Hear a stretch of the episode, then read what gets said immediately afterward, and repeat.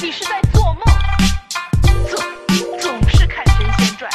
真是鬼迷心窍了。想学功夫，修炼仙术，先征服这条山路。我在三清观里录歌，旋律和韵脚兼顾，看我点石成金，把黑的说成白，用身体穿过墙壁，想抓我的随便来，从嘴里吐出字句，流动着滑入你的耳朵，这感觉刺激，整个身体像被大家好，这是我们不方时间的第二次实验。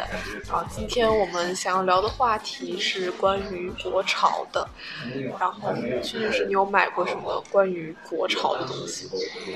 呃，买过飞跃的鞋，买过回力的鞋，好像只买过鞋，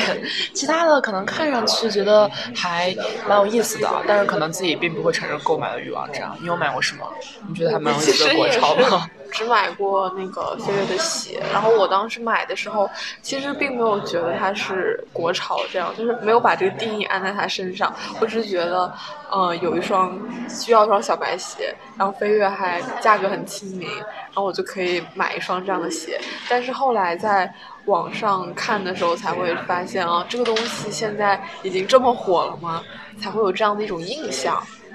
就可能吸引我们最开始只是因为物美价廉，到后来才会意识到它背后竟然还有一种文化现象在这儿。其实现在崛起的一些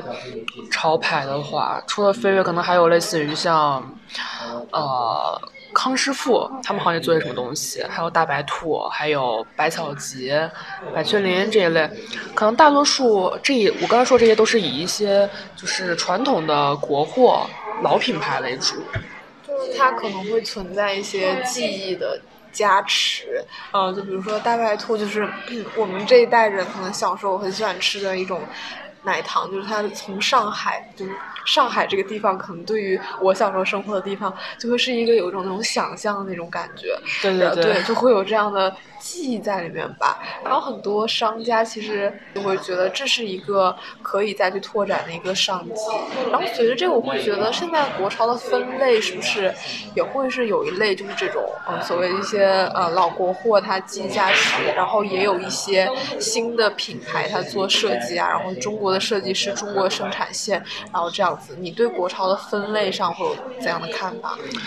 我觉得像七味图书馆和大白兔联名这个例子，就兼具着你刚刚说两种气质吧。一个是我记得那个创始人好像在什么采访里面讲过，他当时会选择大白兔去合作，产生这样一种这样一种味道的香水，也是受到了很多的启发。就类似于像西方香水经常会命名为什么第五大道，命名为薰衣草，这是他们文化中的记忆，他们文化中对于某种嗯具有象征性啊，或者是具有特色的东西的一种回忆。但把当把这些元素移植到中国来，其实我们购买法国很多香水，那些 slogan 啊，对那些他们所所背后的文化，跟我们是没什么关系的，没有办法产生这种血缘联系。他所以他就觉得，那我们。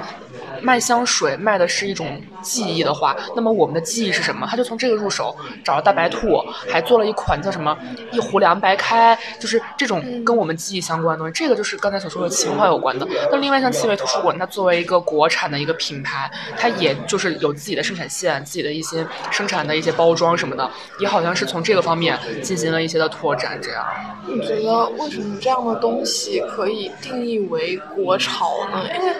我会有有一种感觉，因为很多地方的所谓国潮，它的国和潮其实分的还蛮开的，就是呃，很多时候是一个一个平平无奇一件衣服，然后上面就印了几个汉字，然后再把它变成繁体字，或者再加一些什么八卦图啊，然后之类的东西，就可以把它称为国潮。但是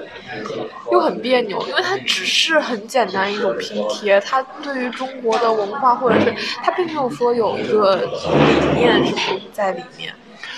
对，我觉得“国”这个理解有点类似于，一方面叫国风，就是它带有中国传统元素啊，像你说的八卦啊、水墨啊、竹子啊、鹤呀、这样一些的东西。然后另外一类就叫做国货，就是你刚刚说那些独立设计师他们产生了这种这种东西。像第一类像国风这一类，有的时候因为在深入到我们大众生活，它就很像拼贴，它就是一些更更像是一种元素的一些堆砌和叠加，然后形成了一个你一看上去你就知道啊，它代表着中国的某些文化，但是你好像又说不清它到底在代表到底到底在代表什么这样。但是像国货这一类的，可能很多里面它是有一种类似于在高铁啊这些这些上面可以有很强的一个制造业的一个发展，我们在这些生活用品上，在这些我们的吃穿用度上，也可以有一个品牌文化的建设。这样，其实我觉得这两个还蛮相关的，只是他们的领域不是很相像。然后你说到这个，就是有那种中国文化那种理念的东西在里面的话，我会想到，就是之前看到李宁的那个上了纽约时装周的那种秀场的衣服，然后他的设计师采访里面会讲到说，这个衣服背后的理念会有一些呃刚柔并济啊、天人合一这样的东西。虽然我作为一个呃外行人，外行人，对我并不能看出来说为什么这个东西就是契合这样的理念，为什么它这样的组合就是对应这样的理念。但是可能我会觉得这是一个比较好的趋势吧，因为它不会像我之前看见一些网上说国潮街拍，然后会呃穿着很嘻哈的衣服，然后带着一个京剧的凤冠，就那种很莫名其妙、很非主流那种杂糅，然后会让你觉得非常的不适。就是起码它这个东西是贯穿了某种他所认可的嗯文化的意义在里面吧，不是不是很像。对，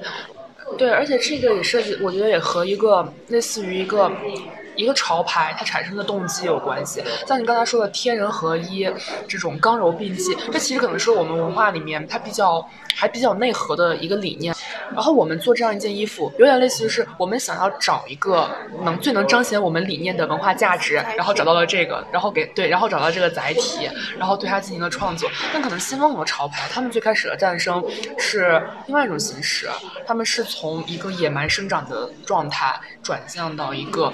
小众被大众反接受，好像也是就是国潮跟西方的就所谓潮流文化，他们不一样的地方在。因为比如说我们看现在的国潮，会脑子里突然蹦出来，就比如说天猫的那个什么国潮季啊这种，他会做很多品牌的联名，比如周黑鸭、小辣文，然后六神花露水跟 real real 就这样一种联合，然后我会觉得它它首先它是一个商业行为，就是它有很庞大的阿里。的这个资本在里面运作，然后另一方面就是，其实国家会非常支持这种行为，就是会把我们的传统文化展现出来。人民网的一个研究院和百度会做一个中国品牌大数据的这样一个整理，那就是从官方的意识形态上来说，这东西就很符合我们现在展现。国家综合国力的一个需求，就两个产生的土壤不一样，一个是从很刚刚你说的从很少数人的地方变成主流，然后被接受，然后一个是感觉从一开始就是，呃，不管是资本也好，还是国家意识形态也好，是从也可以说从上到下，不知道这个词是不是准确，就是从上到下这样一些引领的作用在里面。作用在里面，两个产生的方式是我觉得是完全不一样的。那这时候特别想问你，就是如果让如果你穿上某一个国潮品牌，会让你成为一个少数，在生活当中，你会愿意成为生活中这样的一个少数派吗？通过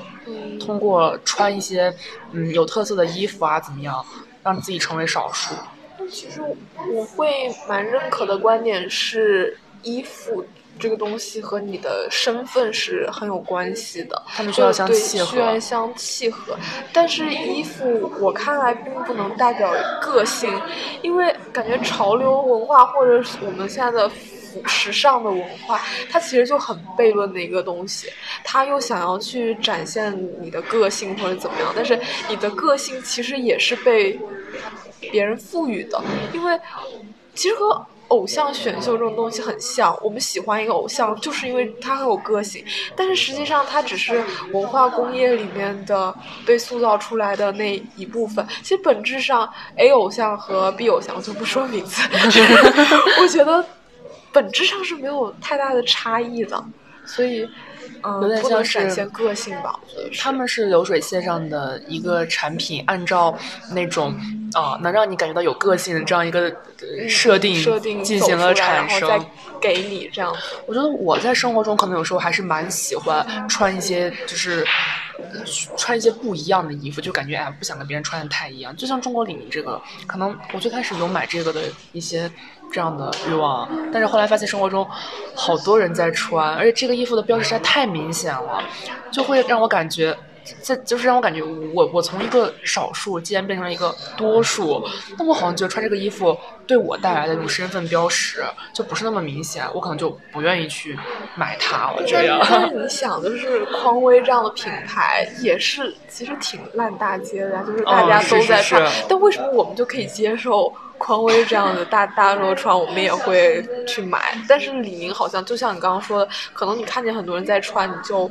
不愿意去买了，这是为什么呢？你想想，我高中其实就大家穿，就是还是蛮喜欢穿匡威 Vans 这样的一类一类鞋的。感觉原因是因为大家觉得穿这个就还挺还挺时尚，最起码可能是个可能是外国牌子吧，而且它的价格相对来说可能比国产的牌子要稍微贵一点点，大家觉得嗯很时尚很好。然后哪怕穿的是一样的，可能还会说，哎呀你买了个绿的，哎呀我是个黄的，还会因为这个产生一些。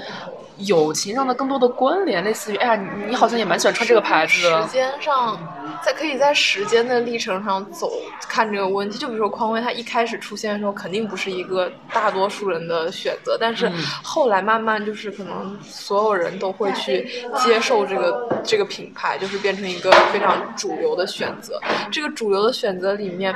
代表了有有之前的那种根源性的一种记忆在里面，但是好像李宁现在还没有走到那一步，就是它成成为一个新鲜的这样一个事物，但是它好像既不是一个很个性的，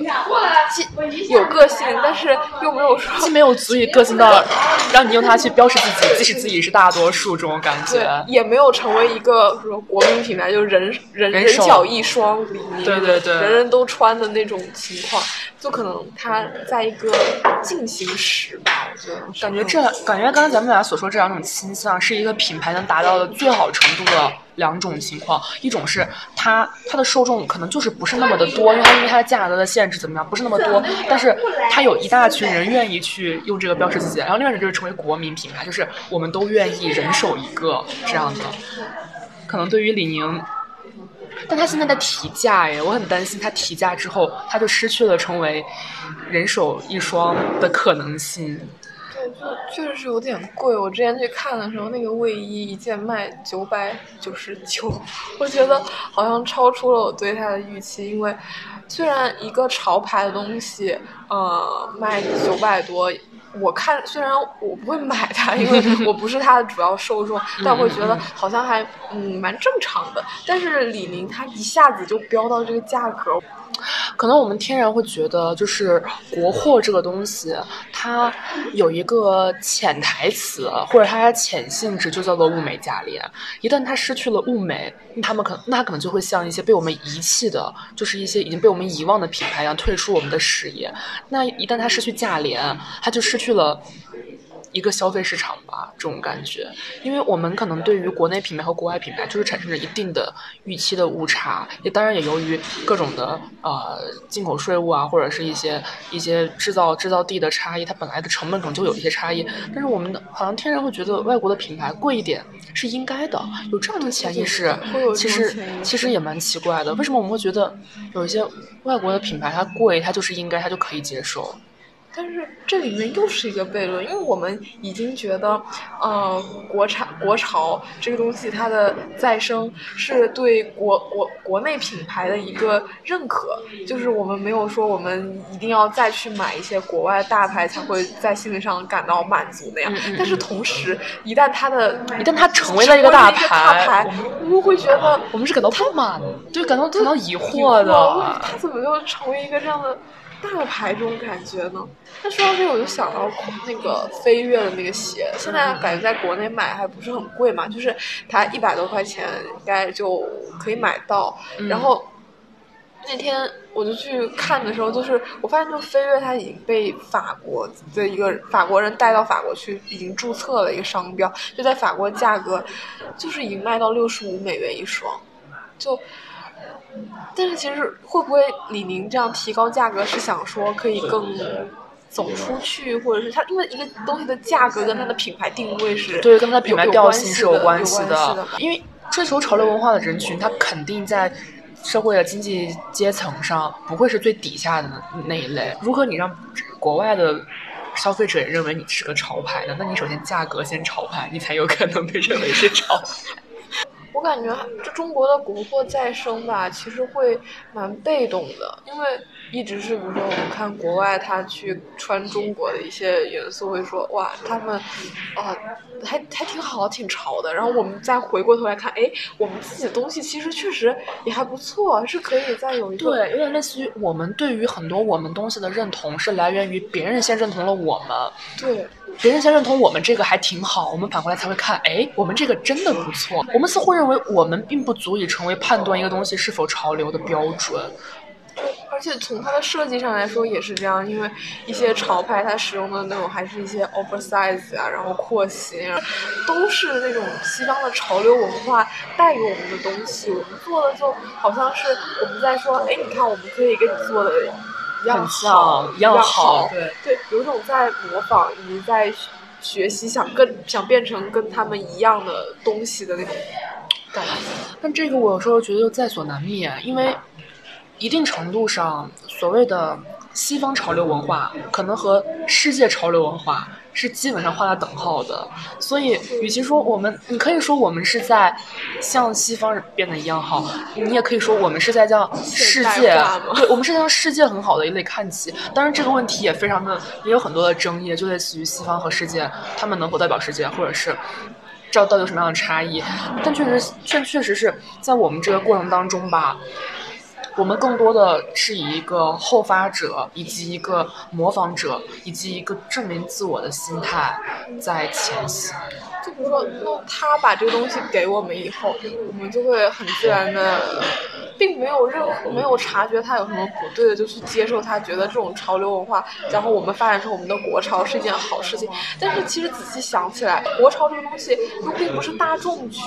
创造出来的一种东西。首先，它有。资本的加持，然后会有一些政策的引领，政策的引领，然后告诉我们这个东西是这个样子，然后我们就接受了它。那真正的大众文化到底是我们在创造吗？我们真的可以去创造我们自己的国潮？其实我并不认为我们现在已经接受了它。我只我只是觉得我们已经看到了它，我们看到，哎，你看，原来这些品牌还可以翻新，还可以这样做。我们发现，哎，你看，他们其实很努力的想要进入我们的生活，进入我们的视野。但是我们实际的、实际的购买或者说实际的消费，我觉得还没有达到一定的一个水准。就是我们其实没有去。主动的去接受它，我们只是被动的了解到，哦，你知道了，可以对你这样不错，好像可以一试。我记得突然看到一个衣服，上面写着老干妈，然后画那个陶碧华头像，我就在想，真的有人会穿这个衣服出街吗？反正我是目前还没见过，我觉得那个太鬼畜了。对，这个东西也是说国潮的可持续性的问题，因为我们现在看到的是一种现象，就它突然一下就火爆了起来，它会各种联名这种营销的手段，让你觉得反。差性非常大哇哇，原来还可以这样做，然后你就会对对对对对吸引了我们的注意。那这一阵风潮过去以后，就是国潮到底它可以留在我们的视野里多久？我觉得这个还挺不确定的吧。尤其是我感觉，如果失去了这些自媒体和公众号对这些国潮的很多的一些分析和发展，我们甚至都不知道在营销界它掀起了这么大的一个风浪，因为它没有进入我们的消费视野和我们的生活，甚至李宁的很多款，你去。线下店里面看都是看不到的，就只能在秀场看到，只能在各种的那种这各种的大 V 对对，但它是在一个网络上风行的东西，而它没有踏踏实实的进入到我们的生活里面。所以你觉得你对于国潮，你支付你愿意支付的一个溢价到底有多少？就是它到什么程度你就觉得你你不愿意为它这个文化付价了？就我并不会去非常追求。潮流文化这个样子，因为我也不会买潮牌，所以我希望国潮它可以成为我的一种生活方式，就是可以是我生活里面就是可以持续性购买的东西。就比如说无印良品对于日本人来说，我不是说无印良品对于中国人，就是那种感觉的一个东西。对我我的感觉像是日本人已经无印良品它它它是做的最突出的一个品牌，但它其实已经代表了日本目前的这个消费审美，他们已经接受了一种极简的，就是设计的一种生活方式，以及各种各样的东西渗入到他们生活的各个方面。那可能国潮对我们现在，它更多的一个方面是它是在线上，一个方面是它是一种符号和元素的堆砌，它没有没有进入到我们。这种文化没有渗透到我们生活的本身，其实也算是一个问题吧。接着刚刚那个说，就是到底是谁在创造大大众文化？嗯，就是我之前看见那个 Spring 的那个东西，就是万物皆可 Spring，就比如说一个土味视频，一个黑白的刘能或者赵四的头像，然后上面会印一个白呃红红底白字的那个 Spring，然后就感觉这个东西就很调侃、很嘲讽，说呃你们这种很。名贵的这种潮牌又怎样呢？就是很不屑的这种态度，就这种态度反而是我觉得很草根的、非常有个性的东西在彰显出来。然后这样从少数，然后疯狂的在网上流传，或者在更多人去流传的这样的情况，是我更愿意看到的一种国潮产生的方式吧。我突然想到，我爸有一段时间的头像就是一个刘能，上面是个 Supreme，我就很惊讶，因为我以为他那个年龄段的人根本不会接触到这样一种东西，但没想到这样一个反反潮牌这样一种这种这种风潮竟然传播的这么广，连我爸这个年龄阶层的人都会都会用这个来作为一种自己的，他可能只是觉得很有趣，他不知道这个背后的文化意义，但是他却已经使用了。这还蛮有意思的。我觉得如果一个国潮的品牌能够从这样子出发，我会更觉得。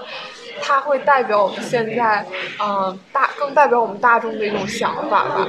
有点像大众产生的东西，可能更具有生命力，因为它是大家主动去主动去形成去认可，而且它没有迎合任何人，而且它也不指望说有多少的消费者来接受我，而只是说希望有共同想法的人接受我就足够了，这样一种概念在里面。但其实我觉得我们这样说还是一种很。理想化的状态，因为确实啊，你有天猫的资本在里面，肯定会让更多的人去认识到他们。因为首先，现在第一步就是说，我们现在开始看见了国超的各种可国老国货，就是它的国产品牌的各种可能性吧。说到那个呃，反 Supreme 这样，它其实其实我们国家的好多草根文化，我觉得以一种非常。奇怪的，也不是说奇怪，非常有趣的方式在蔓延。就像前段时间挺火那个野狼 disco，我感觉它火到就是已经无人不知、无人不晓，而且是任何一个知识阶层的人其实都有到注意到它。对，因为它那个东西我听起来会有耳目一新那种感觉，真的好喜欢，就是里面那种。可以说是怀旧的那种感觉吧，就你想在东北以二人转为主的一个地方，突然出现了就八十年代九十年代，然后那种大灯球，然后大家一起有空了约着去蹦迪，然后又什么大哥大，然后又去学粤语，就那种感觉一下子把你拽回到了一个 时代。虽然它只是一些元素就是碰撞到一起，但确实它营造出那个。可以用“意境”这个词，就是那种那种感觉。因为因为可能本身那种呃当时的一种流行文化和东北那样一种老老旧工业社会这种碰撞就非常的非常的有意思。所以这首歌最后展现出来的也是那种。特别就是他唱的又又搞笑又有内涵，这样人。我我觉得他那个，如果看到浮于表表面上，就是其实没有啥内涵，就是一个男的去蹦迪，然后让别人都别吵，然后我就是就是这个世界的王那种感觉。但实际上，他就是把你拽回，我觉得最关键就是那种怀旧气氛，把你拽回到那个时代，那种感觉会让人觉得。野狼 disco 可能也经历了一个被 diss，然后。就大家最开始最开始应该是有一种偏嘲笑的心态在听这样一首歌，但是最后逐渐大家可能就就又进入到了大众视野，让大家觉得这是一个非常能展现地域文化特色和那个时时代背景的东西。可能很多国潮品牌，我觉得也许也在。经历不，他们没，他们没，他们甚至在经历这样一个反流程，因为他们没有被 diss，他们一开始其实就披着一个光环落地，可能就是因为这个光环，我们会觉得他一切都来的就是太容易，而且就是来的太顺顺其自然。就如果哪一天出现了一种东西叫做反国潮，那我觉得可能我还真的会去买一下。就是吧，哎，我记得那段时间也不是反国潮吧，他们是就是恶搞那个全员恶人，就是说满街都是全员恶人，我就关注了几个挺挺好玩的公众号，就在讨论，你穿着全员恶人出街，哎呀，我也穿了，就是说那种紫 T 恤，还有一种格子的裤子，加一个那种，呃，那种拖鞋，那种上面写着 Villa 或什么拖鞋这样一种装束，它最开始是以潮流出现，但是很快就变成大家觉得穿这样就非常土，因为你仿佛在。你在你你你在模仿，或者是在在怎么样，然后就产生了类似于像反国潮的这样一个这样一个潮流。我觉得这就是大众文化非常有意思的一个潮不不是大众文化，潮流文化非常有意思的一个地方，就是它先出现一个东西，你开始反对它，然后又开始去反对你之前反对的那个东西，就是感觉两。不管是谁，就是两总有两方在较个劲儿的那种感觉，就是有点像是，嗯，有点像是主流的永远是被反对的。一旦你成为主流，然后你就会，就是你从少数变成多数，然后就会被反对，然后就会有新的人会觉得你这个很很很没有意思，然后就会成为有新的主流，又会有新的人去反对。就跟飞跃为什么可以在国外火起来是一样的，就是匡威虽然一开始它是代表着一种少数的那种群体的一个东西，但是它后到到今天为止，它确实已经是一个。大大家都所知道一个很商业、很商业的一个品牌了，那这个时候飞跃的出现就会觉得，啊，这个不一样，又是独特的，然后形成一种反从反匡威的这样一个角度，它又再火起来，大家会觉得它既火又有复古的意思在里面，然后甚至还带有一些中国的特色，这样的东西再去跟它做对抗的时候，一下子飞跃就会被人们接受，就是站到了一个，他现在又是反叛的代表，又是一个反叛的代表。对，可能这是潮流文化的一种魅力吧，或者它是一种演变的那种善变的趋势。就像很多带有很多中国文化或者中国元素的内涵的一些服饰，有时候我在想，他们是不是也是一种对审美权的抢夺呢？就是当当我们传统的审美已经被西方所定义，或者是向西方靠近便是美的这样一种。因为这样一种环境下，还是有一些中国设计师在很努力的、很努力的去去抢夺这样一个审美的审美文化的这样一个主动权。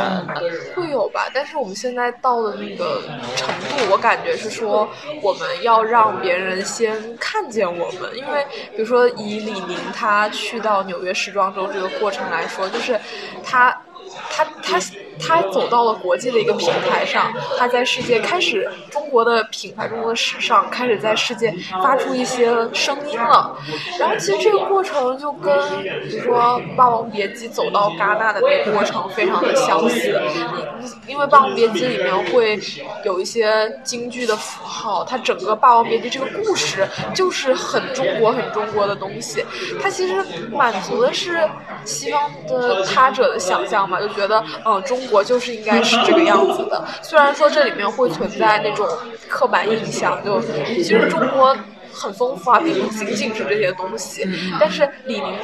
和《霸王别姬》做的事情是一样的，就是首先要让他看见我，浓缩化，先看见我们嘛。可能就是只有浓缩化的东西才最好被接受，最好被你初次印象就给你能留下印象。你如果直接给他一系列的很丰富的东西，反而没有什么。没有什么东西成为了象征的、有代表意义的，留不下印象，那么可能也没有办法再往下进行更深入的了解。这个其实我联想到了一个我对于我在欧洲当时就是吃饭的一个想一个感觉，就是就是欧洲的餐厅啊，其实很多就是中国的餐厅，我感觉最有代表性的就是川菜，而中国餐厅的而且数量是我是少于日韩餐厅的。我当时在玩的时候，我就在想，是不是因为像韩国的饮食文化可以浓缩成泡菜或者是部队锅这样一种东西，尤其或者石锅拌饭，就是这种我们可以叫它名字的。然后像日本的饮食文化就可以浓缩成寿司，可以浓缩成饭团。这样一种，或者是那种拉面，这样一种乌冬面，这样一种的东西。但是你现在如果让我把中国的饮食文化浓缩出来，我觉得除了火锅，似乎确实真的没有什么。有代表性的东西，就以至于当时我交换我的舍友一直都就是韩国舍友就很疑惑，他他真的以为我们天天都吃火锅，其实不是的，我们其实火锅并不是我们日常日常的食物，但是只是因为它最有最具有代表性，所以它在外国人的眼里也成为了我们饮食文化的代表。感觉我们国潮现在做的第一件事情就是先浓缩出一个代表。能让大家来看到。我记得其实挺多，就说到《霸王别姬》嘛，我想到其实挺多电影，中国电影在国外参参赛啊或者干嘛时候，在回国之后都会受到一种非议，叫做它是在满足外国人的窥探欲这样一种东西。那我就一直还挺疑惑，像这种。外国人的窥探欲，或者说这种满足外国人的刻板印象，和我们本身文化如果要浓缩产生代表性的一种形象，这两个之间的界限到底是什么？因为有的时候我感觉一个文化，你要是。一定要把它讲清楚，它是不能被浓缩的，因为一个文化一旦被浓缩，它就已经被符号化了。你怎么可以说是，就是这个东西就能够对，就就就这么定义？但是但是但是一旦你，但是如果你要做这样一个工作，叫做浓缩，那一定就会把它变成一个有点片面、不具备全面性的东西。但是这个东西一定是不好的吗？那就想问一个问题，那就是我们为什么需要被别人认可？为什么需要被别人认可？就是呃，我们一个国潮品牌，它如果真的是在中国自己站稳脚，逐渐站稳脚跟，然后再往前再往外去走，就像匡威这种东西一样的，就是他一开始并没有想说，哦，我要走到，并没有想说我要。要走到什么程度？他只是从很少的一部分，然后慢慢慢慢，然后可能跟中国的改革开放开始对外有更多的交流以后，他才会逐渐的这样的进来。他一进来的时候，就会有一种很强势的感觉。但是怎么说，现在国潮走到走走到外面以后，依然是一个弱势的东西。那我们会去，我觉得有点像是像匡威或者是这样一些品牌。他们首先是在国外有了极高的国民度或者是一个流行程度之后，它顺其自然的，或者说。秉着扩大市场的这样一个这样一个目的，它进入了中国市场。但我们像国潮走向世界，它并不是在说我们国家的国民度或者是流行程度已经达到一定的标准了，而是说它一开始就是想展现，想展现，对，它其实具备很强的展览功能和传递文化讯息的功能，不仅仅是一个一个品牌它在战略上的一种延伸。所以，嗯。你说这个，我也想到类似于像中国近代史上一个公案问题吧，所谓的冲击反应模式，这个反应到底你是被动反应还是主动反应？我们之前高中历史做做做卷子的时候，肯定会经常会聊，我们是主动做了什么样的东西嘛？就这个东西其实不仅仅是在冲击之下做出来的，我们自己有很多的这样一个呃主观能动性啊，怎么怎么的。但其实能感觉到我们现在的身份就是在尴尬，我觉得相对来说。还是很尴尬的一个境地，就是你很迫切的想要让别人去看见，就是我们现在已经在经济这个领域说大家已经看见中国作为第二世界第二大经济体，但是在文化方面就是。还是会相对会弱势点，因为别人并没有真的很认可你的文化上的一些成就或者是怎么样，所以就不管在任何方面，我们都会希望找到一个代表，在生活里我们可能探索出来一种东西叫做国潮，这样东西可能中国也可，我们中国的青年人也可以接受，开拓一个市场，它放到国外去和他们的语境也并不那么的违和。然后在比如说在电影领域，我们也会去做说我们自己的国漫。要和迪士尼、好莱坞去抗衡的这样一种模式，但是每一个行业，我们现在真的是在一个进程当中，就是每个行业开始看见了一丝那种希望，一丝那种苗头，然后。总体来说，这是一个还蛮乐观的一个状态。对对，就总其实总有一天会会说，我们不再说，我们不再说需要你们认可我们才是重要，就是很自然而然的，就是就被别人看见了。就是说，因为它因为它的规模，因为它的。它的数量已经没有办法忽视到它的影响力了，不用再去刻意的去呈现自己，别人也会知道啊，这样的东西是值得去观看的。嗯嗯，对，所以像现在